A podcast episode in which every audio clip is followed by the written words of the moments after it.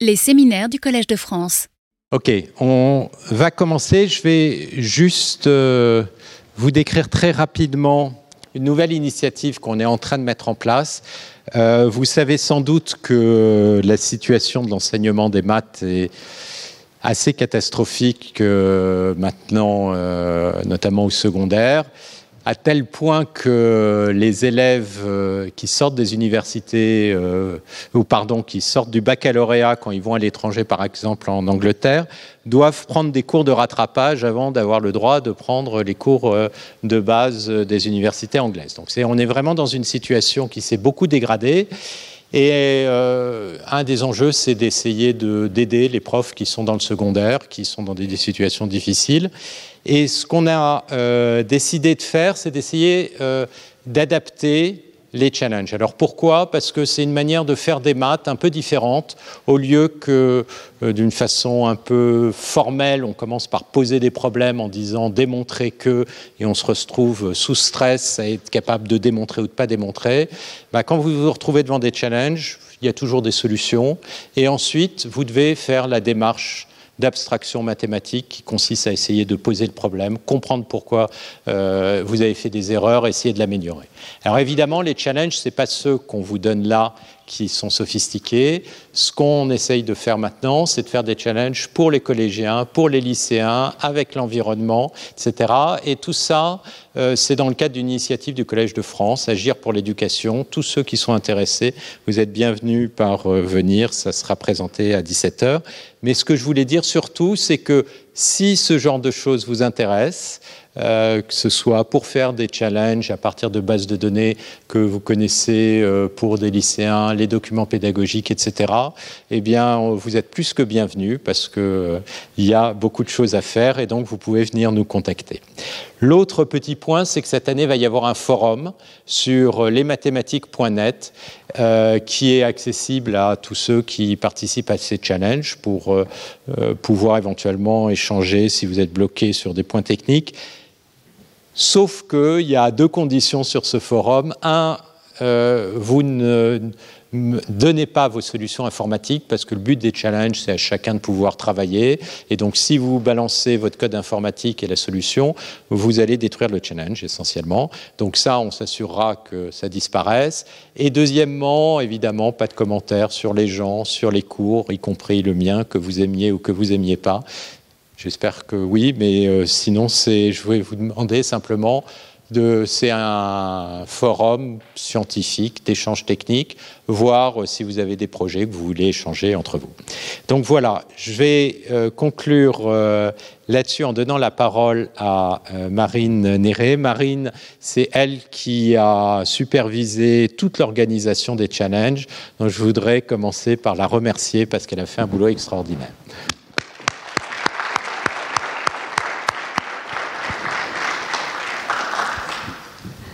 Bah, bonjour à tous. Euh, du coup, avant de passer la parole à tous les providers de données, enfin six des providers de données de la saison 2022, je voulais euh, remercier un peu de monde. Euh, donc tout d'abord CFM, la Fondation scientifique des mathématiques de Paris, Prairie et aussi le CNRS, dont deux représentants sont là pour leur support à la plateforme. Ensuite, l'ensemble des équipes euh, dans toutes les entreprises et les laboratoires qui nous ont donné des données pour vous faire travailler. Euh, merci à vous parce que sans vous, bah, il n'y aurait pas de, challenge tous les ans. Ensuite, il y a les bêta-testeurs aussi qui permettent d'avoir des challenges de bonne qualité et euh, fonctionnels. Donc, merci à, à tous les bêta-testeurs. Je sais qu'il y en a pas mal dans la salle aussi. Euh, et du coup, ces bêta-testeurs, donc, ils font partie soit de l'équipe de Stéphane Mala, soit du Data Lab de l'Institut Louis Bachelier, soit du CNRS. Et euh, du coup, euh, s'il y a des questions, peut-être que vous aurez l'occasion de leur parler parce qu'ils ont aussi des réponses sur les challenges. Et enfin, bah, du coup, toute l'équipe qui œuvre avec Stéphane au quotidien pour le challenge data, pour la nouvelle initiative Matadata autour de l'éducation, des forums, de la communauté et qui, on espère, va faire quelque chose de, de super cette année. Donc euh, merci à tous d'être venus et puis je vais donner la parole à Eduardo qui euh, vient de chez QRT, qui est chercheur quantitatif et même Kaggle compétition master sur, euh, bah, sur Kaggle du coup, et qui va présenter le premier challenge en anglais. En anglais. Merci Marie.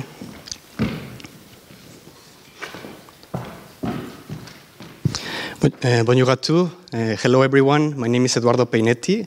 I'm a quantitative researcher at Cuban Research and Technologies.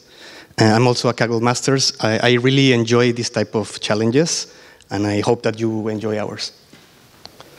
Uh, let me introduce first QRT.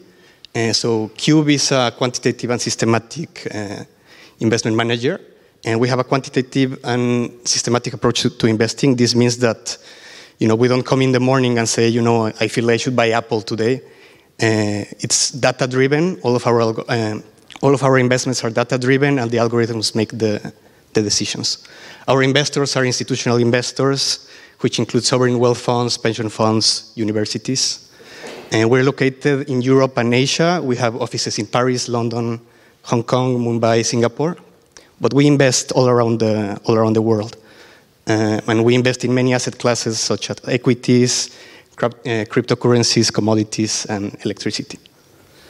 And so the, the challenge for this year is to explain what drives the price of, of electricity.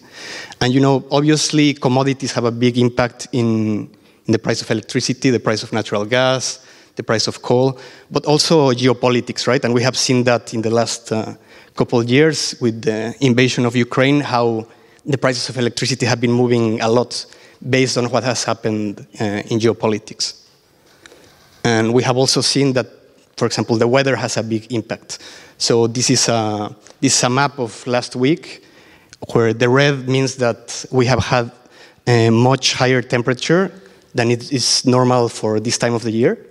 So of course that has an influence on, on the price of electricity, right? The, the price of electricity has dropped uh, quite a bit. And we can see that in, in these maps. So the, the map on the, on the right is from a month ago, and this one was from last week. And we can see that the prices of electricity have changed, you know, fivefold, tenfold. And uh, we can also see that the prices of electricity change depending on the, on the country. And they change depending on the country for different reasons. One of the reasons is that each country has a different production mix. So, for example, France depends a lot on nuclear power, and you know more and more on renewables. Uh, and on the other side, for example, Germany depends very strongly on, on fossil fuels. And again, it's also in, in increasing its production in, in, renewables. So each country has its different uh, production mix, and that affects the price that they can get for electricity. And since France and Germany and other countries can, can get different prices, sometimes you can exchange electricity between the countries, right? And there is a very active market in Europe where you can exchange the electricity. Uh, so the challenge for this year is to explain the variation of the futures contracts for 24-hour electricity. So what is a, and this is in France and in Germany. We're using France and Germany because these are the most liquid markets. Uh, first, a future contract is an agreement to buy or sell a commodity, an asset such as, as electricity. So for example, if a nuclear plant wants to sell you know, electricity tomorrow, they can fix the price at which they, they sell it. Otherwise, usually this happens in an auction where people come and offer if they want to buy or they want to sell. You can buy for 24 hours, you can buy for the next week, and but we're focusing on, on one day uh, on one day data, and we and for as explanatory data we're using the weather, commodities prices, and energy production. And I want to highlight that this is not a prediction challenge. We're not trying to predict what happens to electricity tomorrow using the data today but we're trying to explain what happened today with the data that happened today, the temperature that, that we saw today, the production that we saw today. Uh, so the data, this is all real data. We're providing you with real data from France and Germany. We have anonymized the dates and the, and the data so that you cannot just go and look at you know, what happened a month ago and predict exactly what was the price of the electricity. But otherwise, um, it's all real data. It's a small data problem, which is normal for economics or finance problems. Uh, it can also be challenging because it's very easy to overfit these models. Uh, and you're provided with commodity prices for natural gas, coal, carbon emissions. For the weather, you see temperature, rain, and wind measures. And you can also see the production, both in Germany and France, for nuclear plants, uh, natural gas, coal, solar, wind, uh, hydro, uh, hydro and lignite, which is very important in, in Germany. And you can also see the use, uh, like the consumption per country, how much is exchanged between the countries. We have something that's called residual load, which is uh, after you take into account renewable energy, the, the, electricity, which is much cheaper than other types of energy, how much demand or supply you, you're missing. Uh, as a metric, uh, as, as we saw before, we're using the Spearman's correlation. So this is a rank correlation. We're using this as a robust measure because, as you have seen, the price of electricity can change quite a bit through time. And so this is a robust measure, so we can measure you, um, so we can measure the, the, results of the model. And as a benchmark, we have a very simple model. It's a simple linear, linear regression. We clean the data just by uh, filling missing values by, with zeros. And we use the same linear regression by aggregating all the data for Germany and for France. But you know, you can do different things, right? You can have one model for France, one for Germany. And more complicated models can, can help. And so all of this is your choice. And you know, thank you. Uh, for more information, you can see uh, these, uh, these websites. Also, in the main website, you can also find a notebook uh, where you can see the, the benchmark and some hints on, on what to do next. So thank you.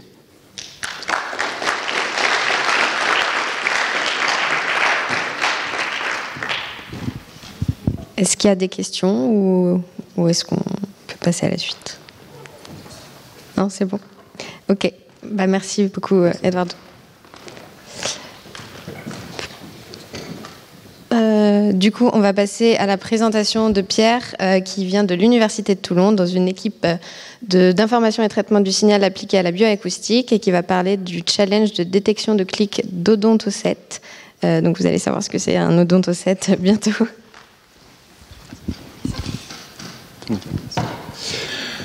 Donc, euh, bonjour, donc, euh, moi c'est Pierre Mahé, donc je suis postdoc, euh, comme c'était présenté. Donc, je suis, voilà, donc je suis dans l'équipe donc à l'université de Toulon, au laboratoire LIS, donc dans l'équipe d'INI. Donc c'est une équipe pluridisciplinaire, donc on, avec une partie informatique, traitement du signal appliqué pour la bioacoustique, donc tout ce qui est animaux marins, donc tous les cétacés. Donc on est une vingtaine de personnes, donc avec des permanents, des postdocs, des doctorants et des stagiaires. Et on a pas mal de projets en, cours, dont bah, juste quelques exemples pour illustrer nos activités. Donc euh, un, une bouée anti-collision, donc le, euh, les photos d'en haut, donc en fait, euh, qui va avoir un réseau de neurones embarqué dans la bouée qui va pouvoir détecter s'il y a des cétacés pour que les, et communiquer avec les bateaux pour pouvoir qu'ils se déroutent ou qu'ils ralentissent. On a aussi des activités pour plus de l'étau de l'autologie, donc de l'analyse du comportement animal, donc avec euh, de la localisation de, cachalots par exemple, ou de rorcal, donc pour comprendre mieux les comportements euh, au niveau de la chasse, de la sociabilisation, donc à, par à partir de réseaux d'hydrophones, donc comme on voit sur la photo du milieu, et aussi des activités plus euh, sur le temps long, donc des, mois, des mois d'enregistrement, des années même.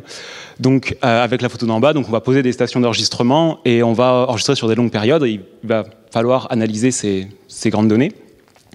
Donc euh, les données qui ont été utilisées pour le, le challenge proposé pour le challenge data, donc ils sont issus du projet Carimam. Donc c'est parti d'un constat que euh, l'arc des Antilles est un point chaud de la biodiversité avec euh, énormément d'espèces, dont plus de 20 espèces de, de, cétacés qui sont présents.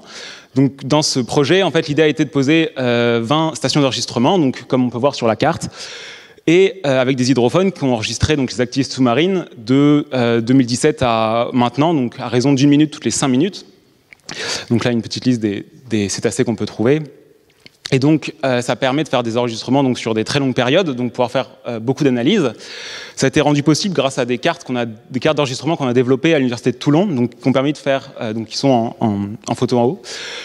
donc la version carte, enfin la carte imprimée électronique et donc qui euh, permet d'avoir une fréquence d'échantillonnage de 0 à 256 kHz, donc qui est 10 fois la fréquence audible, donc euh, qui permet d'avoir toute la partie ultrason.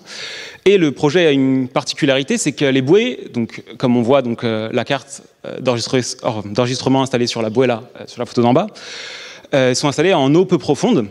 Donc, qui a l'avantage en fait de ne pas enregistrer que les cétacés, mais en fait aussi toutes les activités bah, des autres, enfin, d'autres poissons, les bruits de récifs, les bruits anthropiques, donc qui, fait, en fait des données très très riches, donc sur des longues périodes de temps avec beaucoup de diversité de, données, enfin d'événements. Donc ça permet de faire euh, pour permettre de faire pas mal, pas mal d'analyses sur voilà, des domaines aussi bien l'évolution des récifs par rapport au dérèglement climatique, par rapport aux nuisances par bah, les bruits anthropiques, ou bah, donc, ce qui nous intéresse, les, les, cétacés. Donc les tonsets sont ceux qui vont faire émettre des, clics d'écolocalisation. Le problème, c'est que ces données sont entre guillemets tellement riches que euh, ça devient, il y a un nouveau, le revers de la médaille, c'est que ça devient difficile de détecter en fait ces, donc ces clics, donc c'est les biosonars des, cétacés. Et actuellement, on a des modèles qui détectent très très bien euh, les clics automatiquement, mais dans un, un, environnement peu bruité. Dans un environnement comme dans les données du challenge, qui sont beaucoup plus bruités, ben, actuellement les détecteurs sont assez peu fiables. Donc là, il y a deux exemples euh, issus de la base de, Challenge Data, donc euh, donc un biosonar et un, un exemple ben, négatif. Donc là, on sait que c'est pour le premier, hein, c'est assez. Le deuxième, ça va être euh, du balane, donc en fait des, petites coquilles qui se mettent sur les, récifs, et que ça soit sur la représentation donc euh, temporelle ou même fréquentielle, ben, c'est pas forcément. Donc là, le clic, euh, enfin le, transitoire est centré pour les deux, donc c'est pas forcément très facile de déterminer lequel est enfin, lequel est un vrai biosonar et lequel ne l'est pas. Mais pourtant, quand on regarde euh, les données, donc là, c'est les différents euh, clics extraits donc, euh, à la main pour différents euh, cétacés, ben, on peut remarquer qu'il y a quand même une certaine structure qui a l'air de se, une certaine similarité qui a l'air de, se, se, ressembler. Et si, enfin, on, a l'impression que c'est clairement euh, possible.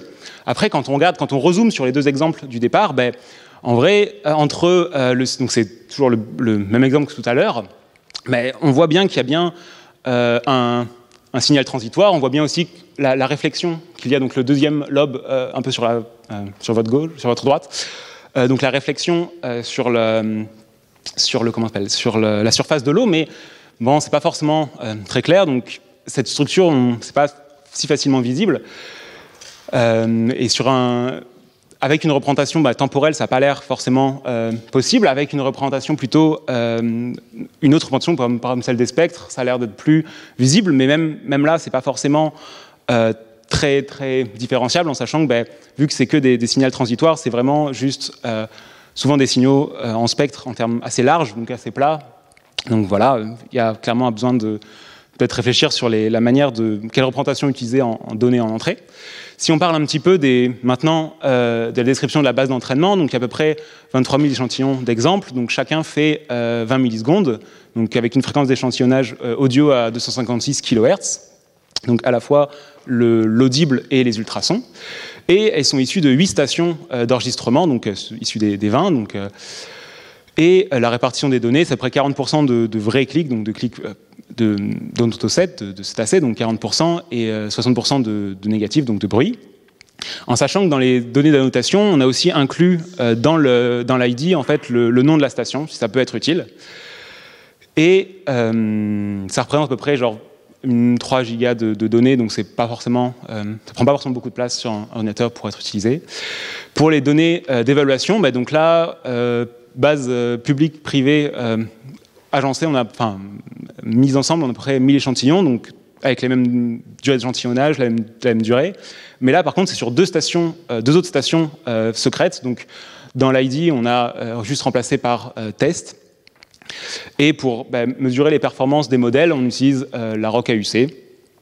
Et on n'a pas forcément donné d'informations sur les slides, mais il y en a plus sur, le site du challenge. Mais pour la baseline, on a extrait quelques features qu'on sait utiles pour la, la classification de clics. Et on a utilisé après un, un random forest pour pouvoir euh, avoir les scores qu'on a utilisés. Donc voilà, euh, quelques de la bibliographie si vous, ça vous intéresse ou si vous voulez aller un peu plus loin. Je attire votre attention sur le, premier, la première référence en fait, qui est le challenge qu'on avait proposé il y a deux ans, donc sur une classe là par contre de, de classification euh, de clics. Donc je crois que c'est encore accessible sur le, la plateforme du challenge. Donc, même si le, classement est, terminé, si vous voulez, si ça vous plaît ce genre de challenge, euh, n'hésitez pas à, y jeter un coup d'œil. Euh, voilà, c'est tout pour ma présentation. Si vous avez des questions, n'hésitez pas euh, à me les poser. J'espère que ça vous donne envie de participer à ce challenge et donc n'hésitez pas aussi à nous contacter. Voilà, c'est tout pour moi. Merci.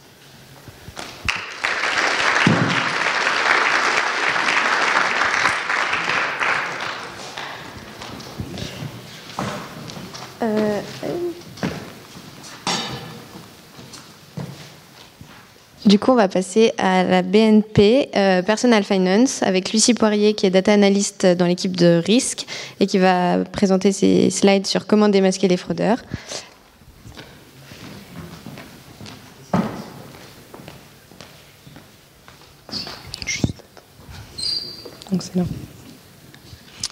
Donc bonjour à tous. Euh, donc je suis ici pour vous présenter donc le challenge qui est proposé par BNP Paribas Personal Finance et qui consiste à pardon, c'est pas en grand.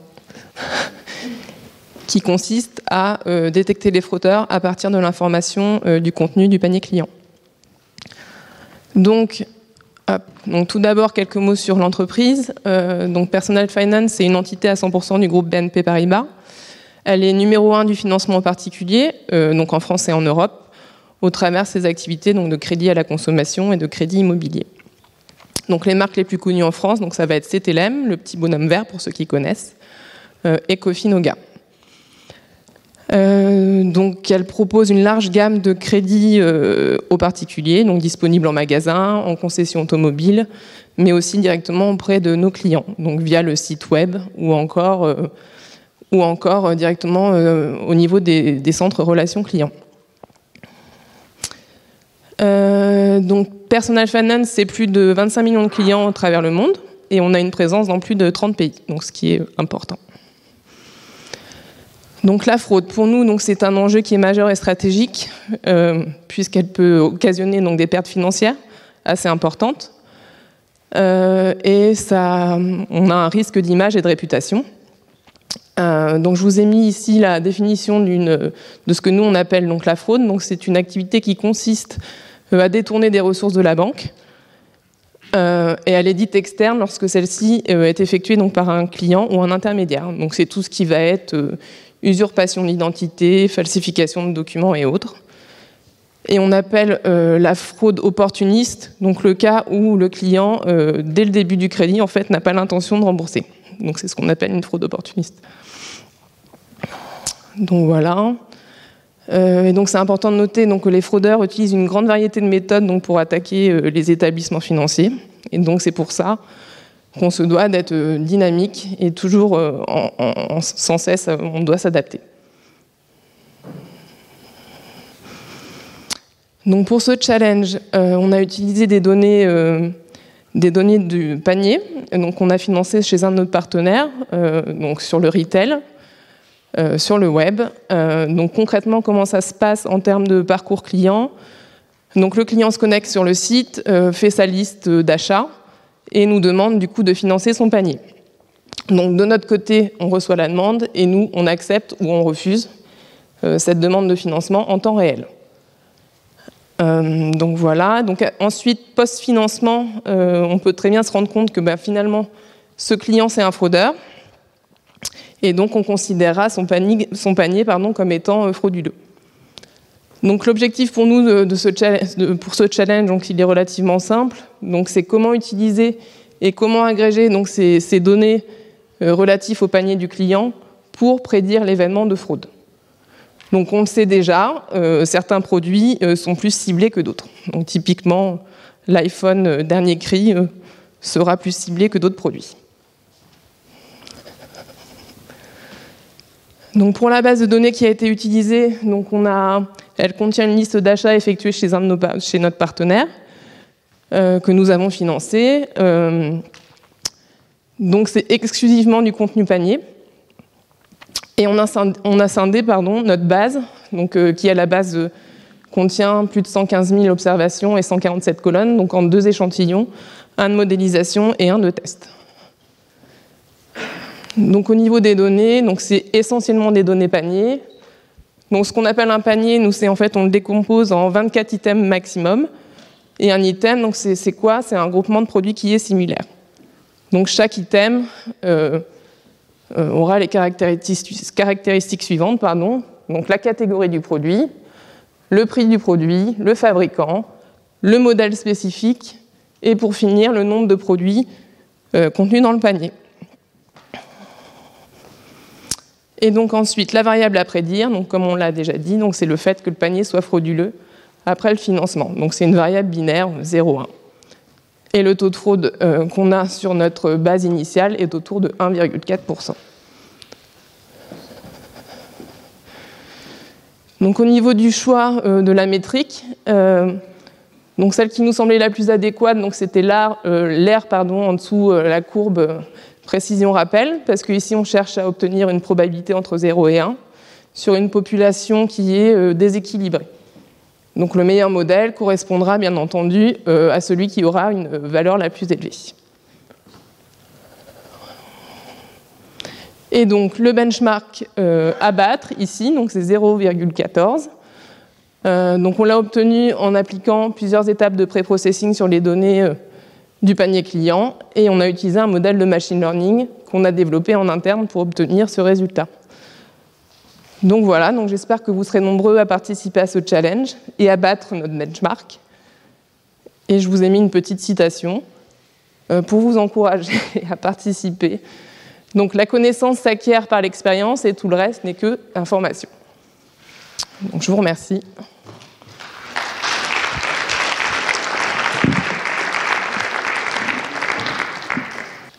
Euh, du coup, on va passer au challenge suivant. Je ne sais pas comment on enlève ça. Du coup, si quelqu'un peut m'aider, euh, ça ne l'est pas sur l'écran euh, principal sur l'ordinateur. Donc. Bon, du coup, le challenge suivant, c'est Pladifest et Impactful qui le proposent. Donc, Pladifest a créé le problème et Impactful a donné les données. le provider n'a pas pu être présent aujourd'hui, donc c'est le bêta-testeur Iker qui va vous présenter le challenge et il est data scientist senior euh, à l'ILB Data Lab, dont je fais partie aussi.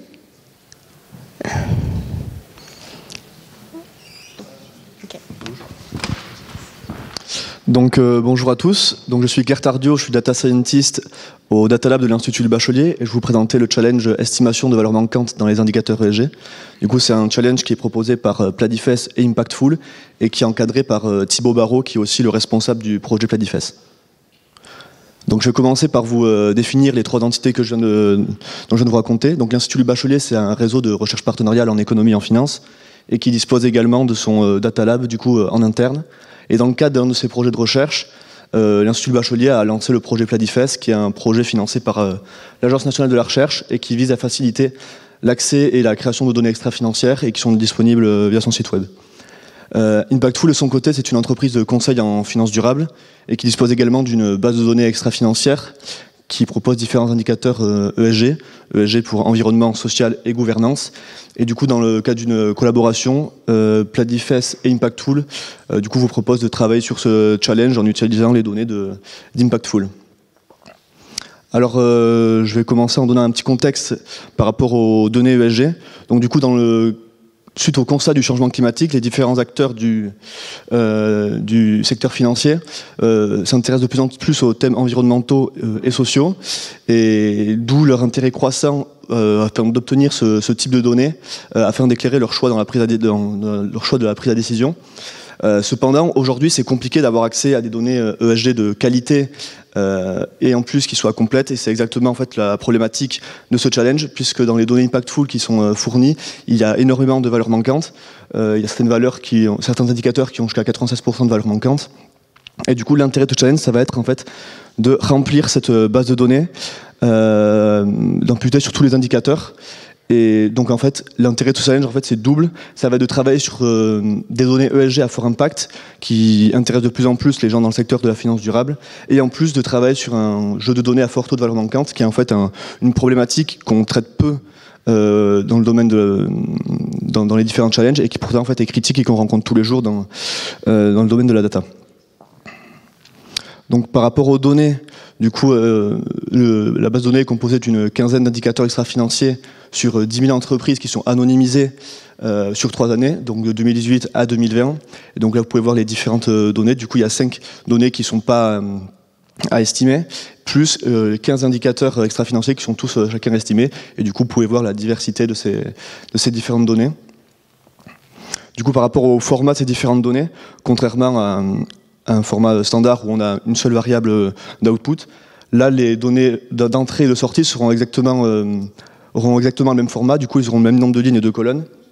La seule différence, ce sera que les fichiers d'entrée auront en plus des valeurs manquantes ajoutées artificiellement, du coup qui seront, qui seront masquées dans ces, dans ces fichiers-là, et que ça va permettre en fait ensuite de comparer par rapport aux fichiers de sortie pour obtenir un score de performance. Et justement, du coup, ce score de performance est obtenu du coup via une, métrique, du coup, qui est l'erreur quadratique moyenne normalisée.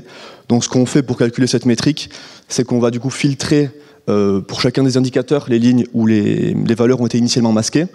Euh, sur les données d'entrée, et qu'ensuite, du coup, on va calculer par rapport aux, données initiales la euh, NRMSE pour cet indicateur, et on va effectuer ce calcul pour l'ensemble des indicateurs, et ensuite effectuer la moyenne pour obtenir du coup le, résultat final, pour obtenir le la performance euh, du modèle.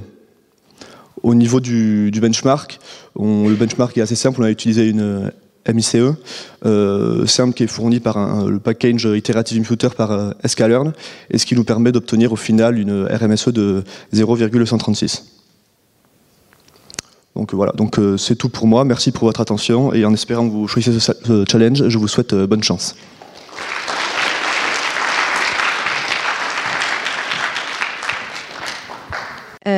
On passe à la suite. Du coup, ça va être Plume Labs avec Thibaut qui va nous présenter euh, le challenge de prévision des précipitations à court terme et qui est data scientist, du coup, chez Plume Labs.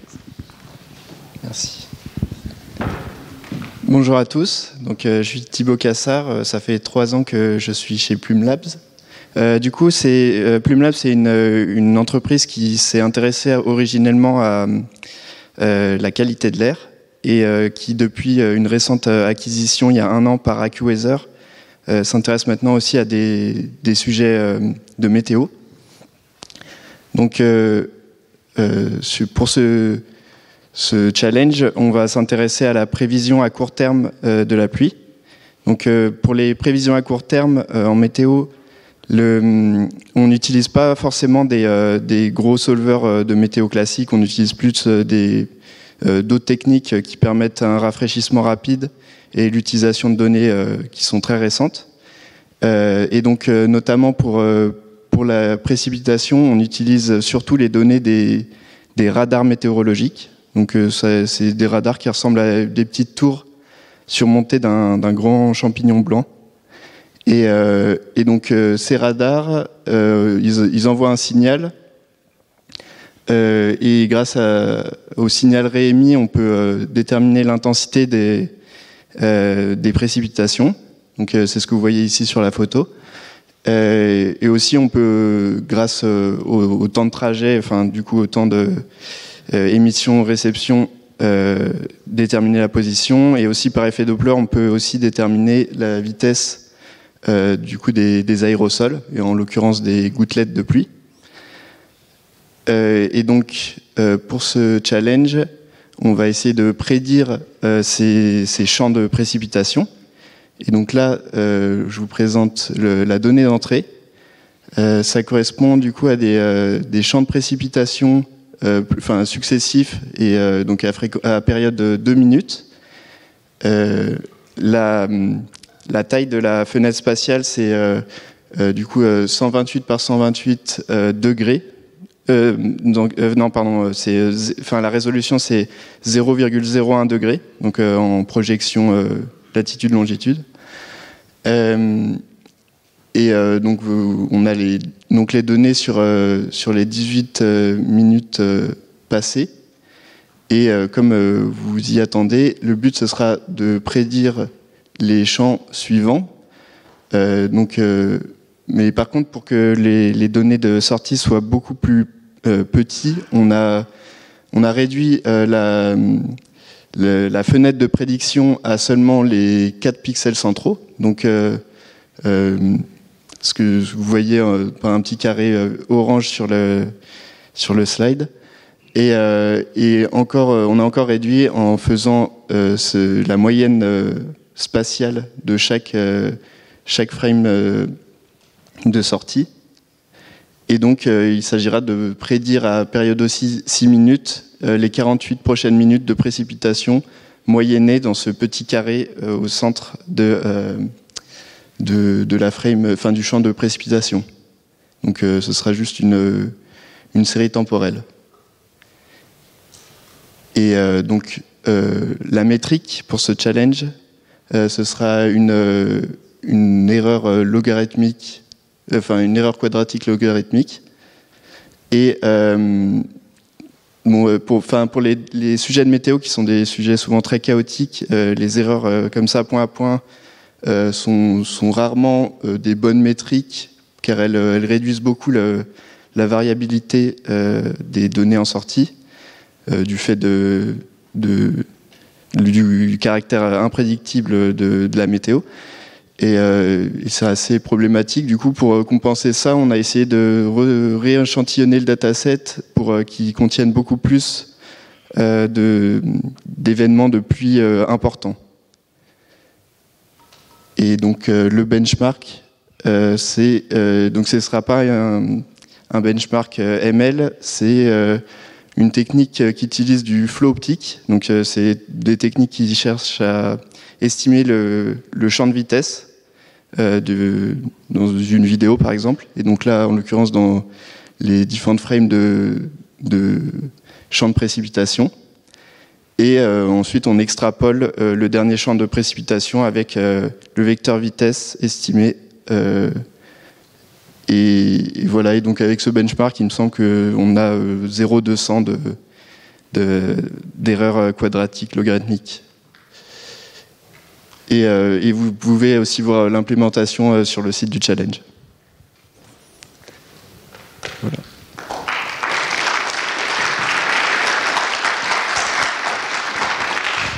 Euh, merci Thibaut. Et on va passer euh, à la dernière présentation pour aujourd'hui. Les sept autres challenges seront présentés la semaine prochaine. Euh, C'est donc la détection de la mutation PIC3CA dans le cancer du sein. Et donc c'est euh, John, euh, qui est Senior Research Scientist euh, chez Hawking, qui va vous la présenter. Merci beaucoup. Bonjour à tous. Donc, je suis John Klein et donc je travaille pour Okin. Et on est donc très content de vous présenter l'édition 2023 de notre challenge, qui, comme le, le précisait Marine, s'intéresse à la, prédiction d'une certaine mutation pour les patients atteints d'un cancer du sein. Mais il faut retrouver la présentation. Petite.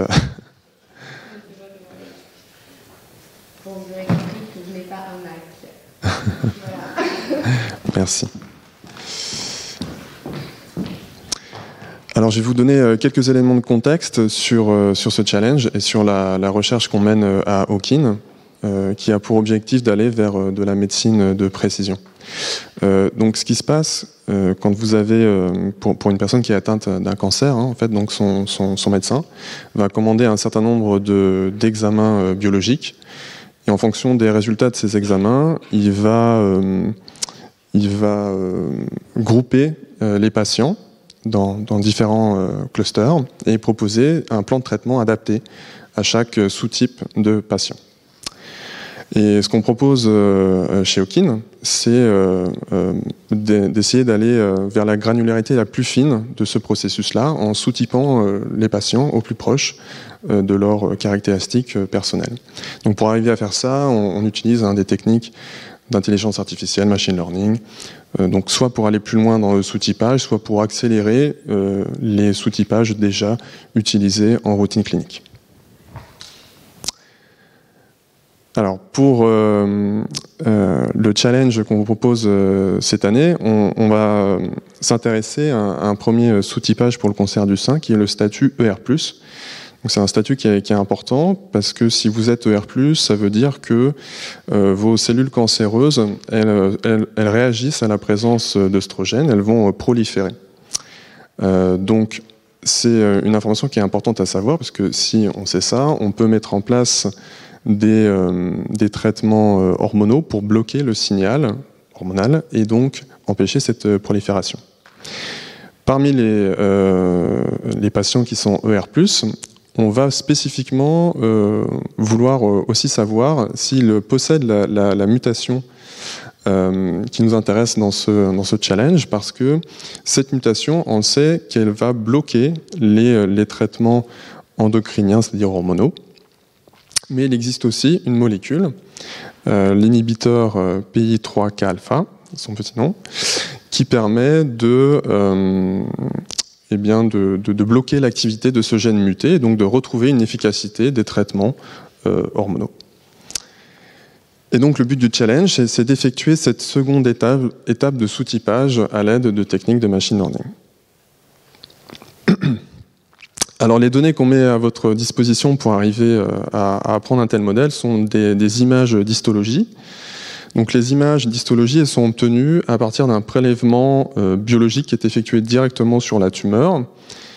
Cette tumeur, ensuite, on prend une coupe très très fine qui est placée sur une petite plaque de verre euh, du coup qu'on appelle une slide, on, ajoute un colorant, on passe ça dans un scanner très haute résolution, et ça nous sort une, ça nous sort une image qui ressemble à, ceci, qui est une, image euh, très volumineuse, 100 000 pixels par 100 000 pixels.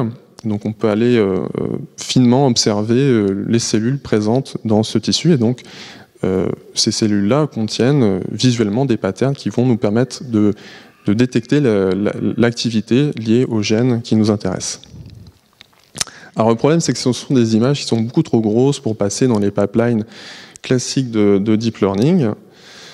Du coup, ce qu'on fait, c'est qu'on va, euh, pour, pour, réduire un peu la dimension, en fait, on va tirer au hasard des euh, images beaucoup plus petites à l'intérieur de l'image initiale, euh, là où il y a de la matière biologique, évidemment.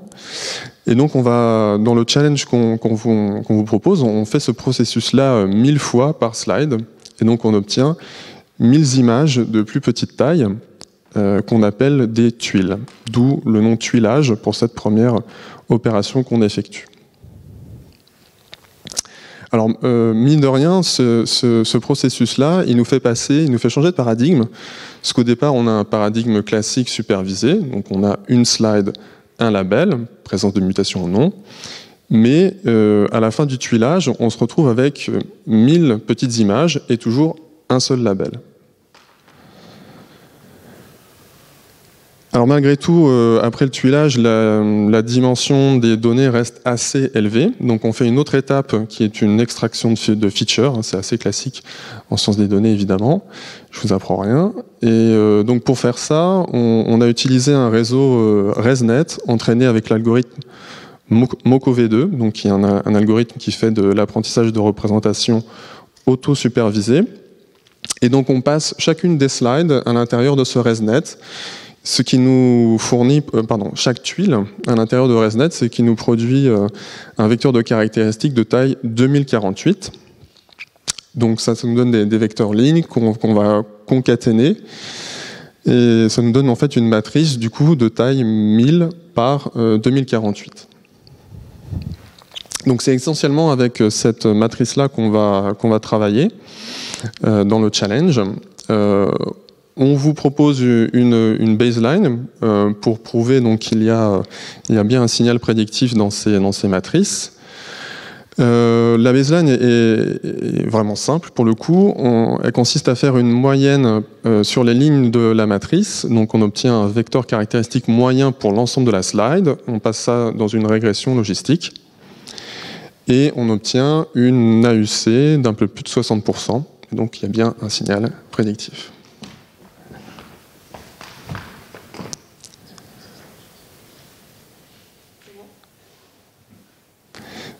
Tu peux remettre celle d'avant, s'il te plaît. Merci. Merci beaucoup. Euh, Quelques mots euh, supplémentaires sur euh, la cohorte qu'on met à votre disposition pour, euh, pour ce challenge, maintenant que j'ai présenté un peu le, la caractéristique des données. Donc, on met à votre disposition 344 slides qui proviennent de 305 patients. Donc, ça veut dire qu'il y a certaines slides, enfin, il y a certains patients pour, qui, pour lesquels on a fait plusieurs prélèvements. donc, parmi les 344 slides, il y en a 128 qui présentent la mutation. Un autre élément, c'est que euh, les, pour chaque euh, exemple d'apprentissage, on vous fournit plusieurs euh, données. Donc il y a la fameuse matrice dont je parlais.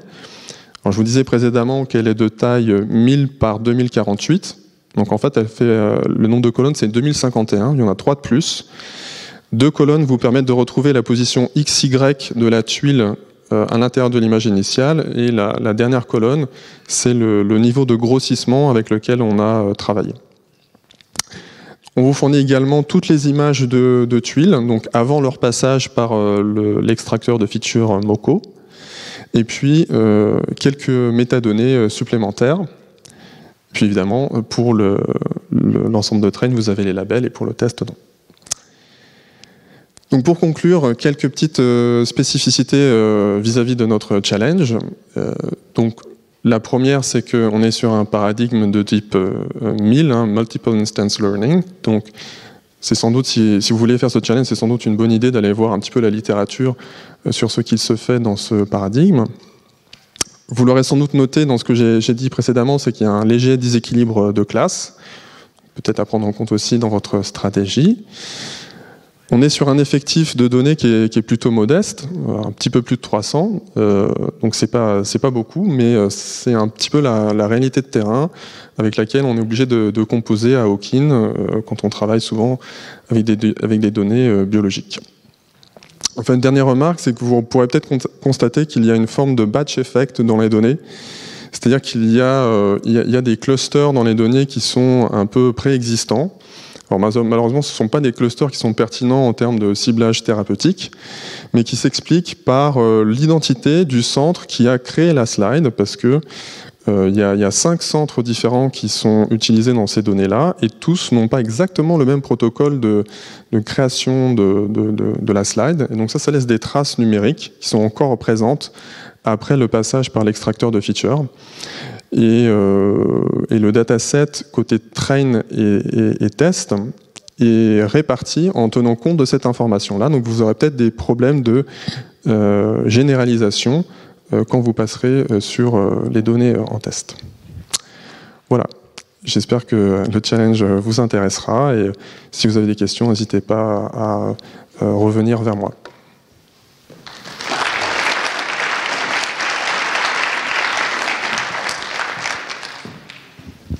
Bah, du coup, c'est bon pour les six challenges de cette semaine. Donc, merci à tous d'être euh, restés, d'avoir euh, montré un intérêt pour les présentations des, providers de données. Et du coup, si vous avez encore des questions et que vous avez posé les poser euh, devant tout le monde, ils vont rester là quelques minutes. Donc, voilà. Merci à tous et à la semaine prochaine. Retrouvez tous les contenus du Collège de France sur www.colège-2-france.fr.